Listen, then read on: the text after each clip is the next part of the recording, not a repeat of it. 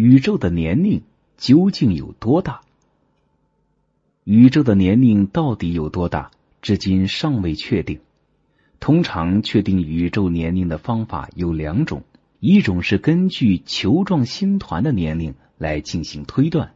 一般认为，球状星团是十分古老的星体的集合，它们是在宇宙诞生后不久产生的天体。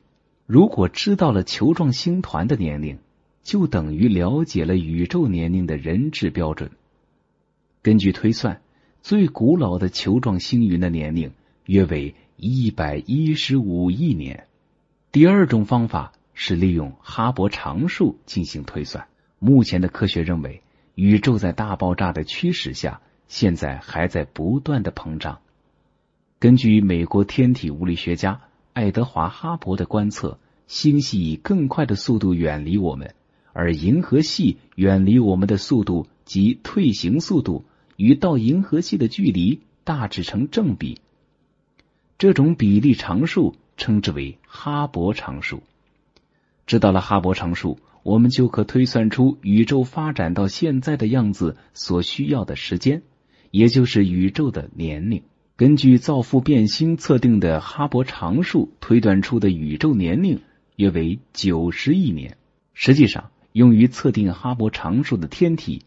并非只是造父变星，也可利用超新星和行星状星云和类星体等。一九九八年十二月，日本宇宙研究所和澳大利亚联合研究小组宣布了他们根据地球到 PKS 幺八三零杠二幺幺类星体的距离和退行速度测定的哈勃常数推算出的宇宙年龄。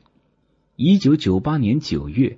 日本国家天文台的研究人员宣布说，球状星团的年龄为一百五十亿年。还有人采用一种与哈勃常数无关的测定方法，测得的宇宙年龄为二百四十亿年。最近，德国的科学家测定出宇宙年龄为三百四十亿年。我们现在的宇宙由于大爆炸的驱使，还在不断的膨胀。以美国科学家为主的观测小组。一直在研究宇宙膨胀速度究竟以多大的比例在降低。这一观测小组把遥远的古超新星的退行速度与较近的星的超新星的退行速度相比较后，发现宇宙的膨胀速度正在不断加快。若追溯到过去，假如说宇宙膨胀速度变慢，那么宇宙达到如今这么大所需的时间。比用哈勃常数来推断出的宇宙膨胀时间要长，而宇宙膨胀还在加快的问题与宇宙年龄是息息相关的，这就对测算宇宙年龄带来更多复杂的影响因素。总之，运用不同的测定方法测出来的宇宙年龄都不一样，而且相差非常远。由于宇宙是怎样产生，又是怎样演化的问题，至今也没有一个正确的解释。宇宙的年龄到底是多少？